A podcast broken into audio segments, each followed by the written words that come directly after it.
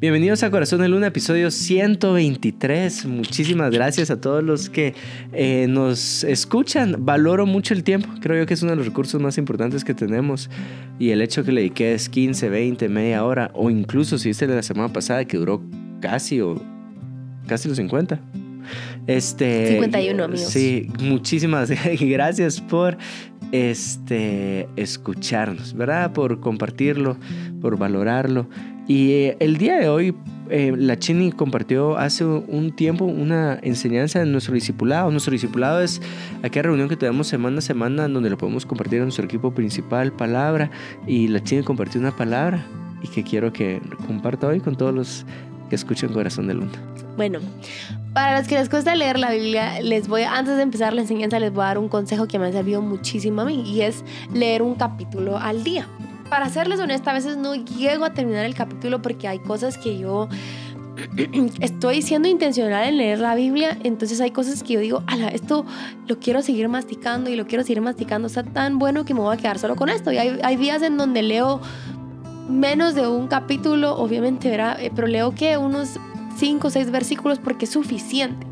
Y lo que he hecho también es tener un cuaderno a la par para apuntar tres, cuatro cosas, no más de eso, de highlights de lo que leí. Entonces eh, lo anoto y lo oro. Lo oro para mí, lo oro para Juan Diego, lo oro para mis hijos, lo oro para mi casa en general, lo oro para mis papás, lo oro para mis discípulos, lo oro para Casa de Dios, para la iglesia y lo oro para Guatemala. Entonces así me voy. Eh, eso me ha servido mucho, mucho, mucho, porque la idea es de que no solo leamos, sino que lo podamos poner en práctica, ¿verdad? Sino, eh, si Dios nos está diciendo ahí como que em, esfuérzate, eh, se me vino esto ahorita porque lo acabo de leer, esfuérzate y le está diciendo a Timoteo, esfuérzate por agradar a Dios. Señor, ayúdame a esforzarme para agradarte a ti. Señor, ayuda a Juan Diego a esforzarse para agradarte a ti. Señor, ayuda a mis discípulos y empiezo por nombre para que te agraden a ti. Y así. Solo quería darles ese consejo porque me ha servido mucho a mí. Em, pero bueno, la cosa es que estoy leyendo el Nuevo Testamento y empecé este año a leer, mi, mi, mi plan era leer el Nuevo solo el Nuevo Testamento. Entonces, he estado leyendo el Nuevo Testamento sin los Evangelios y la verdad es que el otro año está en el corazón Em, del equipo eh, pastoral de Casa de Dios de poder empezar a, a leer los cuatro evangelios. Entonces yo, ay, qué bonito, pues. Entonces, este, estoy, estoy en la carta, o en ese momento estaba en la carta, porque ya no estoy ahí y avancé, pero estaba en la carta de Tesalonicenses. Entonces, para ponerlos un poquito más en contexto, este, Pablo le escribe esta carta, em, este, y hubo él estaba motivando a la iglesia que siguiera adelante, eh, también estaba reprendiendo inmoralidad sexual dentro de la iglesia y, les termina dando unas palabras de, de, de cuando Cristo regrese. Y entonces la iglesia se empezaron a, asustarse y se abrumaron, me imagino, con esas palabras, las últimas palabras de cuando Cristo regresara. Y entonces escribe una segunda carta como para explicarles un poquito más del tema. Entonces es, eh, les voy a leer el versículo, dice así, 9, de Tesalonicenses 2 del 9 al 12, dice, ese hombre vendrá a hacer la obra de Satanás con poder, señales y milagros falsos. Se valdrá de toda clase de mentiras malignas para engañar a las a los que van rumbo a la destrucción, porque se niegan a amar y a aceptar la verdad que los hmm. salvaría. Por lo tanto, Dios hará que ellos sean engañados en gran manera y creerán esas mentiras. Entonces serán condenados por deleitarse en la maldad en lugar de creer en la verdad. Y miren, me resonó un montón estas dos palabras. El se niegan a amar y aceptar la verdad que los salvaría. Hmm. Y dice la Biblia que Dios permite que sean engañados por no amar y no aceptar la verdad. Y yo fue como, ¡Ah! estamos hablando que es el Nuevo Testamento y que eso nos puede pasar a ti, a mí el día de hoy. Si, y, se los compartí a varios de mis amigos y yo, es que me puedo estar engañando. O sea, Dios puede permitir que me engañen eh, por no estar amando y no aceptar la verdad que me salva. Y estaba con eso, lo leí, se lo, se lo compartí a Juan Diego también y yo, chini, tengo esto y justo en el episodio pasado hablamos de que salí a Perú con dos de mis amigas y a una de ellas le dije este versículo. Y yo, vos leí este versículo y mira qué grueso. eh, cómo es importante que amemos todos los días y que Mm, aceptemos la verdad que nos salva todos los días. Eh, y ahorita vamos a, a- a ir a profundizar más en, esas, en esos dos puntos. Pero le decía, qué grueso esto. Y me dijo, tenés que ver un video que un video que nosotros vimos por la, ma- la licenciatura que están sacando ellos y el un profesor Howard que también nos dio a nosotros clases de en la maestría Sí. les dejó esta tarea y me dijo ese video mira creo que tú vas a valorar mucho y junto con esto que Dios ya te está hablando ese contenido entonces me fui de hecho en el viaje lo vi veo este video em, y yo, ¡Ah! no, o sea, está demasiado, demasiado bueno y que habla, es, es, es específicamente video, habla bastante sobre la verdad y cómo es de que él dice, la persona, es una clase, la verdad es, un, es una clase la que él está dando y ahí están sus alumnos, él pregunta a sus alumnos y él responde. Se ve que es un video de hace varios años, pero el contenido es demasiado bueno y eh, una de las cosas que él empieza diciendo es, miren, esto del posmodernismo y esas cosas, eso es desde siempre, pues, porque ¿qué es lo que viene a hacer Satanás? Viene a engañar con palabras de forma sutil. Entonces, eso que me vengan a decir de que eso no, no, no es nuevo, eso es- viene desde hace ratos. En fin, la cosa es que... em, So, antes que Este, sigas, mi hermano, sí, perdón que te sí, interrumpa. solo yo, ah, perdón. Ajá, eh, perdón que te interrumpa. Este. Lo que estamos resaltando acá son dos cosas: que puedas amar más a las personas y puedas amar más a la verdad. sí, Entonces, me recuerda mucho a un libro, se llama El Dilema de Daniel, Chris Hodges, que es el pastor de Church of the Highlands. Si no estoy mal, es una de las top dos iglesias más grandes de Estados Unidos. Y de ahí aprendí lo que le enseño a José Juan antes de bajar al colegio todos los días. Oramos, ¿verdad? Hay veces que no quiero orar, entonces le hago como que si estuviera recibiendo una llamada de ahí arriba, ¿verdad? Cuchi, que no has orado, dicen, oremos. Y entonces él ora, ora por dominio propio, creo que eso ya lo he compartido antes acá, pero siempre le digo que pueda amar más a mis amigos y que pueda tener convicciones fuertes. Y lo que Chris Hodges decía en este libro es, él toma el libro de Daniel como un libro profético no solo del pasado en Babilonia, sino del futuro que vamos a vivir, ¿verdad? Eh, del, sí, de un reino en contra del reino de Cristo, de un reino del anticristo. Y es una de las cosas que tienes que aprender es que en esa época tú tienes que amar más y eh, tener convicciones más fuertes. Y me resuena mucho con esto porque es, es, tenés que tener más la verdad de Cristo en tu corazón y tenés que amar más fuerte a los amigos. Y, y solo me agrada que es- desde ya se lo podemos enseñar a, a nuestro hijo y pues a todos ustedes, ¿verdad? Los que nos conocen de cerca, es, es, creo yo que puedes crecer en el amor a la verdad y creo que puedes crecer en el amor a las personas. Así es. Pues entonces eh, fui a hacer un poquito más, eh, que hacerlo más como ya una enseñanza, como estudiar más. Y creo que eh, tal vez en- les decía a mi equipo, tal vez ahorita lo tengo muy, muy todavía masticándolo. Em, creo que ahorita ya lo tengo más, pero tal vez va a venir más revelación, por así decirlo. Más ¿verdad? rema, no sé, más rema. remas ahí, pero lo que ha hecho en mi vida, estos, estos versículos han sido wow, pues. Entonces, voy a la Biblia y me encuentro que en Isaías, eh, seguramente si tú ya llevas un tiempo de ser cristiano, seguramente ya lo has leído. En Isaías 14, del 12 al 15, dice eh, así, ¿cómo has caído del cielo, oh estrella luciente, hijo de la mañana? Has sido arrojado a la tierra, tú que destruías a las naciones del mundo. Pues te decías a ti mismo, subiré al cielo para poner mi trono encima de las estrellas de Dios. Voy a presidir en el monte de los dioses, muy lejos en el norte. Escalaré hasta los cielos más altos y seré como el Altísimo. En cambio, serás bajado al lugar de los muertos, a las profundidades más hondas. Mm. Y esa es la forma en la que Satanás se convirtió en Satanás, porque él no era Satanás, era Lucifer. Eh, eh, él era, ¿cómo se llamaba él? Sí, Sí. sí. Pero- Lucifer, Sí, pero era él, tenía otro nombre. ¿no? Lucy Fernández. No, Perdón si te llamas Lucy Fernández. Lucy Fernández. No. Bueno, en fin, tal vez iba a decir el significado de su nombre, pero bueno. La cosa es que eh, yo leo este versículo y digo, él se engañó a él mismo queriendo ser alguien más que no, que no, pues, o sea, él se engaña y eso es él, es su esencia, porque existe la maldad porque él quiso engañarse a él mismo.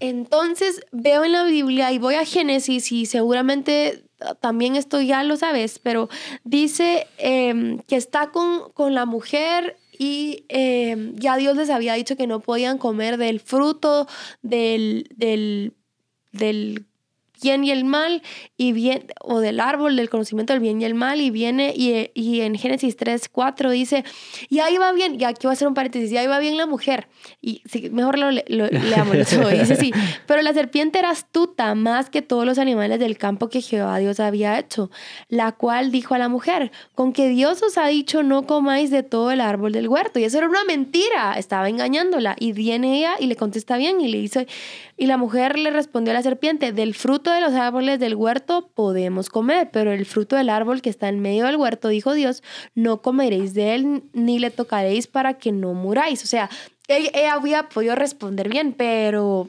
la serpiente insistió y le dice, entonces la serpiente dijo a la mujer, no moriréis, sino que sabe Dios que el día que comáis de él serán abiertos vuestros ojos y seréis como Dios sabiendo el bien y el mal.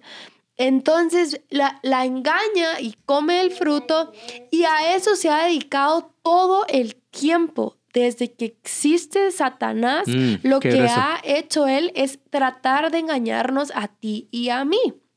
Y ese video que veo dice, el profesor le pregunta a sus alumnos, ¿qué es lo que mantiene a una persona cautiva? El engaño, la falta de verdad. La mentira, sí, la mentira es la que nos mantiene a ti y a mí Em, cautivos. Entonces, y, lo vemos en Juan eh, 8, 31 al 32, Jesús le dice, había muchas personas ahí, estaba enseñando en el templo desde muy temprano y una multitud se junta y él, Jesús está hablando y le dice, a los que creyeron en Él, ustedes son verdaderamente mis discípulos y se mantienen fieles a mis enseñanzas y conocerán la verdad y la verdad los hará libres. Y los vamos a saltar al 43 y dice, ¿por qué no pueden entender lo que les digo? Es porque ni siquiera toleran oírme, pues ustedes son hijos de su padre, el diablo, y les encanta hacer las cosas malvadas que él hace. Él ha sido asesinado, asesino, perdón, desde el principio y siempre ha odiado la verdad porque en él no hay verdad. Cuando miente actúa de acuerdo con su naturaleza porque él es mentiroso y es el padre de la mentira. Y eso es lo que él ha tratado de hacer todo el tiempo todo, todo el tiempo, es mantenernos engañados a ti y a mí. Entonces, puedes ver temas de que, del aborto, sí, porque quiere engañar con palabras sutiles. No, no está mal que estés haciendo eso, no. Eh, quiere engañar con identidad a las personas. No, tú pareces más una mujer, tú pareces más un hombre. Cuando Dios ya dijo otra cosa de cada uno de nosotros. Dios, eh, Satanás, perdón, te quiere engañar con que no, no vas a poder hacer tus finanzas de forma correcta. Entonces, andate por este camino. No, desesperate, inquietate, porque Dios no te va a dar. Todo se ha tratado de que Él quiere engañarnos a nosotros. Y ahora bien, lo va a hacer de forma, uno cree que como que, ay, Satanás, verá.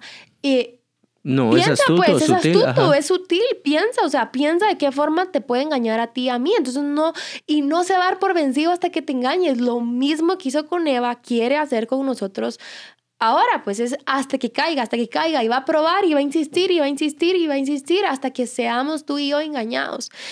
Entonces, em, te voy a hacer una un antítesis del... ¡Wow! Son palabras sofisticadas. Del video que vi este que te digo que mi amiga me compartió. Y dice así. Satanás quiere que nos mantengamos engañados. Entonces, en un mundo en donde Dios quiere que haya unidad, Satanás va a querer que haya división. Si Dios quiere que mm, exista la diversidad, ¿Qué quiere Satanás? Que haya unificación. Si Dios puso, propuso los roles para que nos, ¿qué? Para que cada uno haga eh, bien su, su rol, por así decirlo, Satanás va a querer que hayan celos por ese rol. Em, si, eh, si Dios estableció que tú y yo seamos responsables Satanás va a querer que vivamos con culpa o que vivamos en culpa. Si Dios estableció la autoridad, Satanás va a querer que haya rebelión. Si Dios dejó el que el delegar, Satanás va a querer que haya tiranía.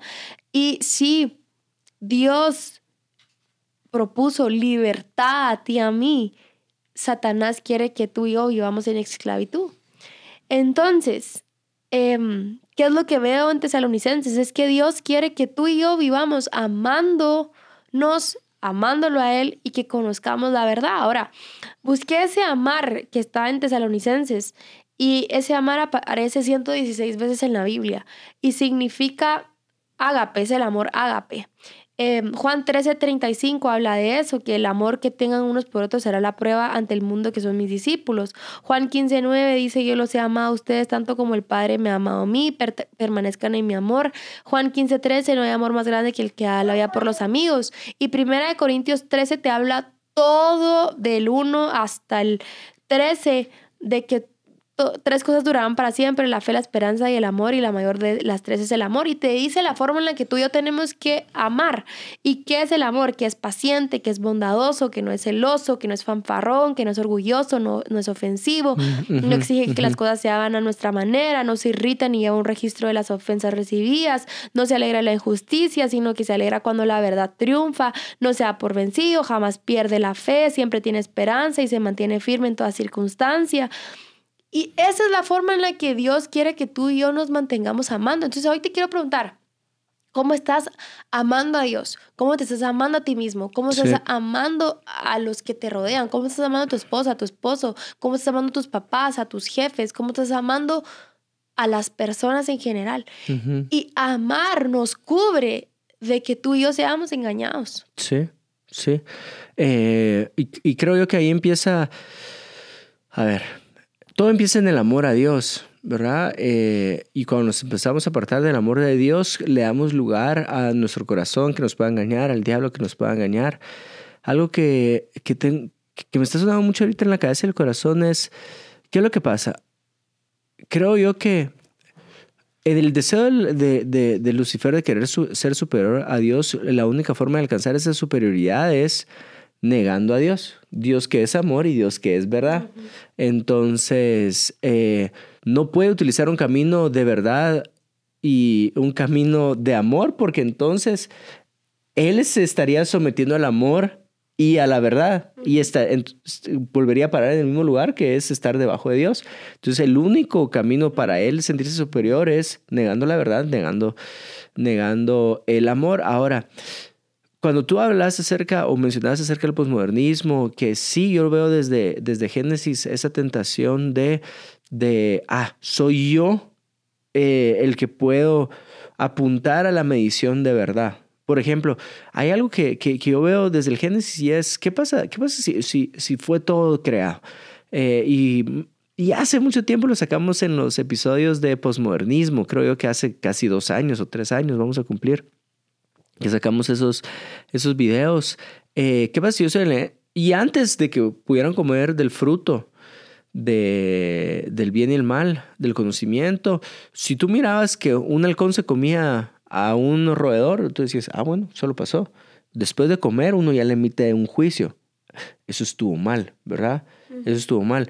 Eh, saquemos, saquemos esta ley en contra o a favor de la protección de los roedores, cuando e, eso lo es, ¿verdad? Y Dios decidió que fuera.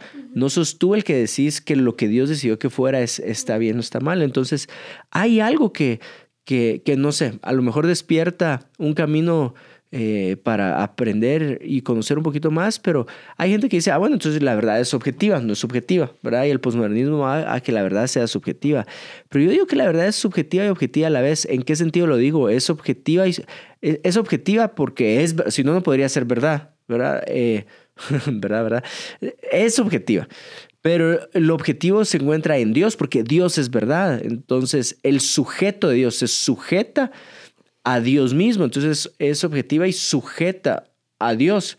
Si Dios decide hablar otra cosa el día de hoy, estoy seguro que su poder creativo puede hacer que, eh, por ejemplo, hemos visto estas noches de gloria, que apareció de nuevo un órgano en el cuerpo, un milagro creativo. Y es como, ah, pero es porque en Dios se encuentra esa verdad y en el poder creativo de Dios se encuentra esa verdad. Entonces creo yo que Dios es verdad y Dios es amor.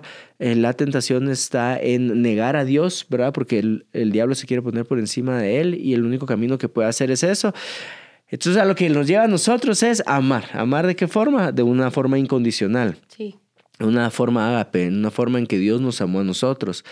Eh, y, y sí, o sea, amar más, buscar más verdad.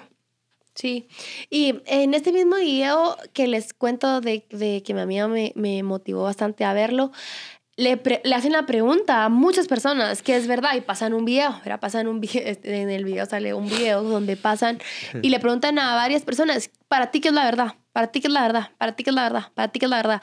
Y habían respuestas, bastantes silencios, eh, como que no sabían qué responder.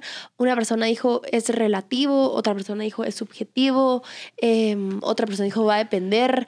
Entonces, eh, salen ahí tres filósofos importantes y hay uno de ellos que sí lo reconocía, los otros dos no sabía quién era, pero este Rabí Zacarías que... que uno de los apologéticos uno, más sí, grandes de los últimos años. Sí, Ajá. viene y dice esta definición y dice, la realidad, la verdad es la realidad como es percibida por Dios.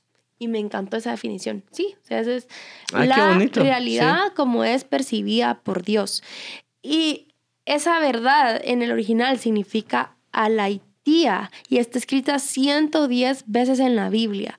Eh, y no se los voy a leer las 110 veces que aparece, pero se los voy a leer y, y, vamos a aterrizar en dos cosas. Juan 14, 6 al 7 dice así, Jesús le contestó, yo soy el camino, la verdad y la vida.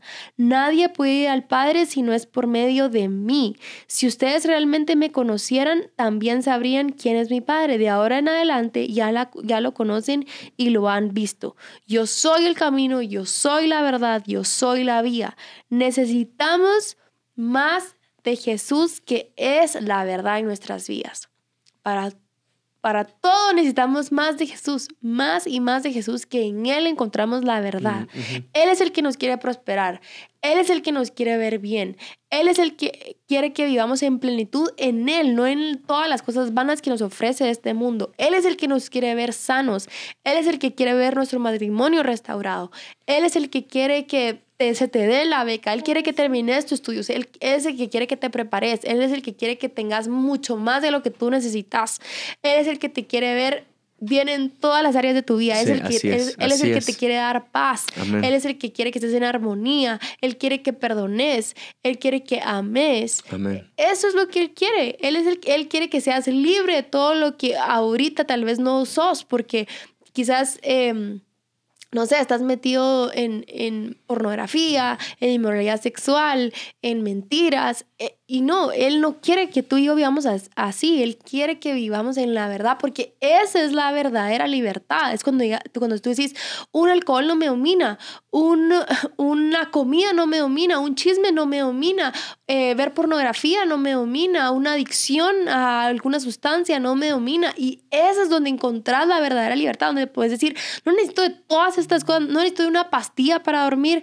Él es mi paz, en Él puedo descansar, Él es mi verdad. Entonces necesitamos más de Jesús, que es la verdad. Lo creo. Y la tentación está, si yo tomo esa definición de Rabí Zacarías, de es la realidad percibida por Dios, creo que así es, la realidad percibida por Dios. La tentación es que, eh, la tentación diabólica es que tú digas, la realidad es por yo, entonces, por mí. ajá, por mí, sustituye a Dios por la persona, el humano sustituye a Dios de la ecuación. Eh, una vez aprendí esto, creo yo que, ¿sabes a qué versículo por alguna razón estoy llegando? Es a, Dios, Dios busca adoradores en espíritu y en verdad. También dice eso, así. Uh -huh. Eso es uno de los 110 versículos que lo menciona, así. Eh, y una vez aprendiendo de este versículo que Dios busca adoradores en espíritu y en verdad, una persona dijo, bueno, vamos a ver si el agua está fría o está caliente. Entonces puso tres, tres como botes de agua. Está el, agua a, temperatura. Hay un agua que del lado izquierdo que está muy caliente y hay un agua que está muy fría del lado derecho. Entonces la, la pregunta era esta, ¿cómo está el agua del centro? Pero antes que pruebes cómo está el agua del centro, vas a poner tu mano acá el agua caliente y la vas a pasar. Y ahora tú me decís cómo está el agua del centro, ¿verdad? Y ¿qué, pasa? ¿qué pasaba? Es como, ah, el agua del centro está fría, porque pasas de caliente a la temperatura normal. Y del otro lado, si pasas de fría, la gente decía, está caliente. Entonces no podíamos tener una verdad por la percepción del hombre.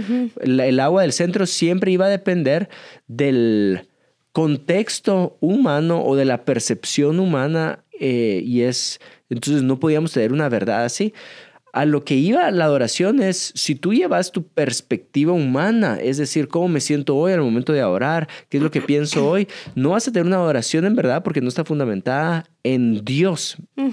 Entonces creo yo que siempre tenemos que tener en mente eso, cómo funciona, eh, cómo nosotros percibimos la realidad, porque entonces le vamos a dar criterio al agua del centro cuando el objetivo es, está a 36 grados, pues eso es el objetivo.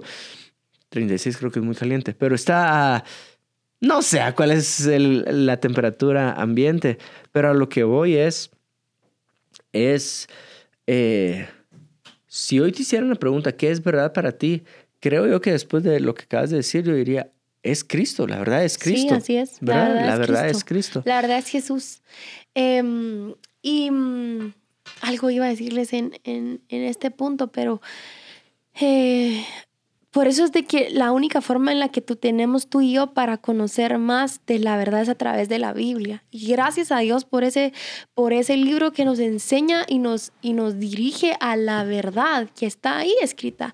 Y, quiero motivarte que si que si tú estás mucho viendo las cosas que te están pasando con tus propios lentes, ten cuidado con eso y decirle, Señor, ayúdame a ver mis finanzas como tú las ves. Ayúdame a ponerme los lentes de, tuyos, pues, verá. O sea, quiero ver las cosas como tú las ves. Quiero ver a otros como tú los ves para no menospreciarlos. quiero verme a mí como tú me ves para no que no se me suba un ego y un orgullo de la gran. Quiero, quiero ver mis relaciones como tú las ves, cómo las estás viendo. Eh, guíame a la verdad que sos tú.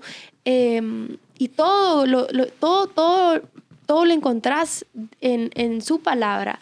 Y y lo otro que te quiero decir está en Marcos 5, 32, 34, siempre hablando de la verdad, dice así, pero él miraba alrededor para ver quién había hecho esto. Entonces la mujer temiendo y temblando, sabiendo lo que, en, e, que ella había sido que en ella había sido hecho, vino y se postró delante de él y le dijo toda la verdad. Yo no había visto mm. esto. Y él le dijo, hija, tu fe te ha hecho salva, ven paz y queda sana de tu azote. Este es el versículo de la mujer de flujo de sangre. Yo no había, él, bueno, eh, si ya lo has leído antes, es que Jesús estaba dentro con mucha gente, había una multitud de gente ahí y viene y la tocan, y lo tocan, perdón. Y entonces em, él para porque sintió que poder había salido de él y viene y esta mujer está temblando y dice esto y, y, y dijo, se postra delante de él y le dice toda la verdad toda la verdad. Que no sé qué tanto se tardó en decir toda la verdad de su vida, de lo que había hecho y pasado. Em, pero ¿será que ya le dijimos toda la verdad de nuestra vida a Dios? Al final Él lo sabe todo, pero Él mm, quiere que nosotros digamos la verdad, porque eso es lo que nos hace libres, la verdad. Por el contrario, lo que nos mantiene cautivos es toda la mentira.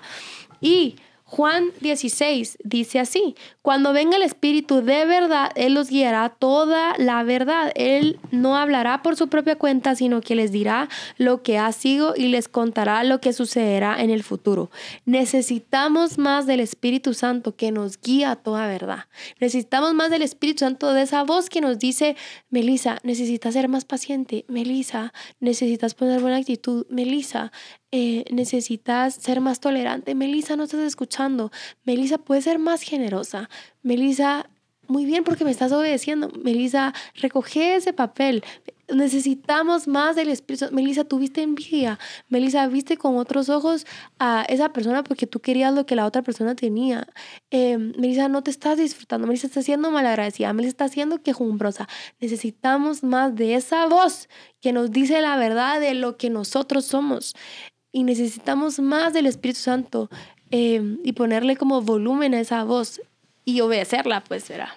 Sí, creo yo que dijiste algo con lo que quiero terminar y es esa oración, Señor, yo quiero ver todo a través de tus lentes, ¿verdad? Yo quiero incluso verme a través de tus lentes de verdad, que creo yo que es lo que ella hizo, ¿verdad? Ella se, ella se pudo ver a través de los lentes de verdad y en este caso es la verdad de Dios, em, para encontrar esa, esa libertad más verdad y más amor necesitamos. Más verdad de Dios, más amor de Cristo Jesús en nuestros corazones. Eh, eso sería. Oramos, ¿no? Perdón por el cuchi que estuvo ahí. Ahí queriendo ser parte de este episodio, perdón si te distrajo. Eh, pero esperamos que a pesar de esas distracciones pudiste haber escuchado al Espíritu Santo. Sí, oramos, ¿les parece?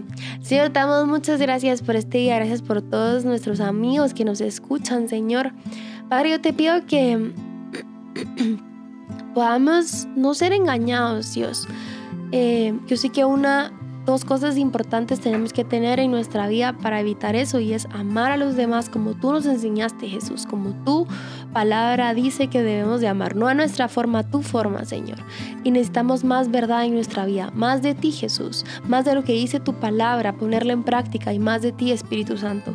Yo te pido Señor que hoy podamos confesar la verdad, así como lo hizo la mujer de, de, flujo de sangre que te dijo toda la verdad. Necesitamos decírtela a ti, Señor.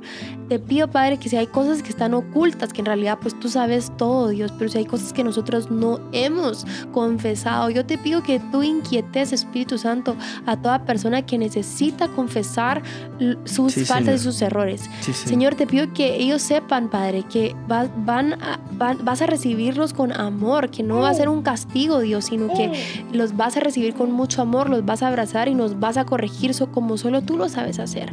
Yo te pido, Dios, que encontremos más de tu verdad en la palabra y que te conozcamos más para saber más cómo tú ves las cosas. Señor, no queremos ver las cosas como nosotros las vemos, sino con tus lentes, Dios. Te pido que podamos imitar la forma en la que tú amaste y te entregaste por amor a nosotros. Y te pido que si hay alguien que no ha perdonado, eh, que tiene su corazón con amargura, te pido que hoy sea el día en que pueda perdonar y que pueda amar a quien lo ofendió. Te doy gracias por, por tu palabra, por tu verdad y por tu amor, que es un ejemplo a nuestras vidas. Queremos ser más como tú, Jesús. En el nombre de Jesús, amén. Amén. amén.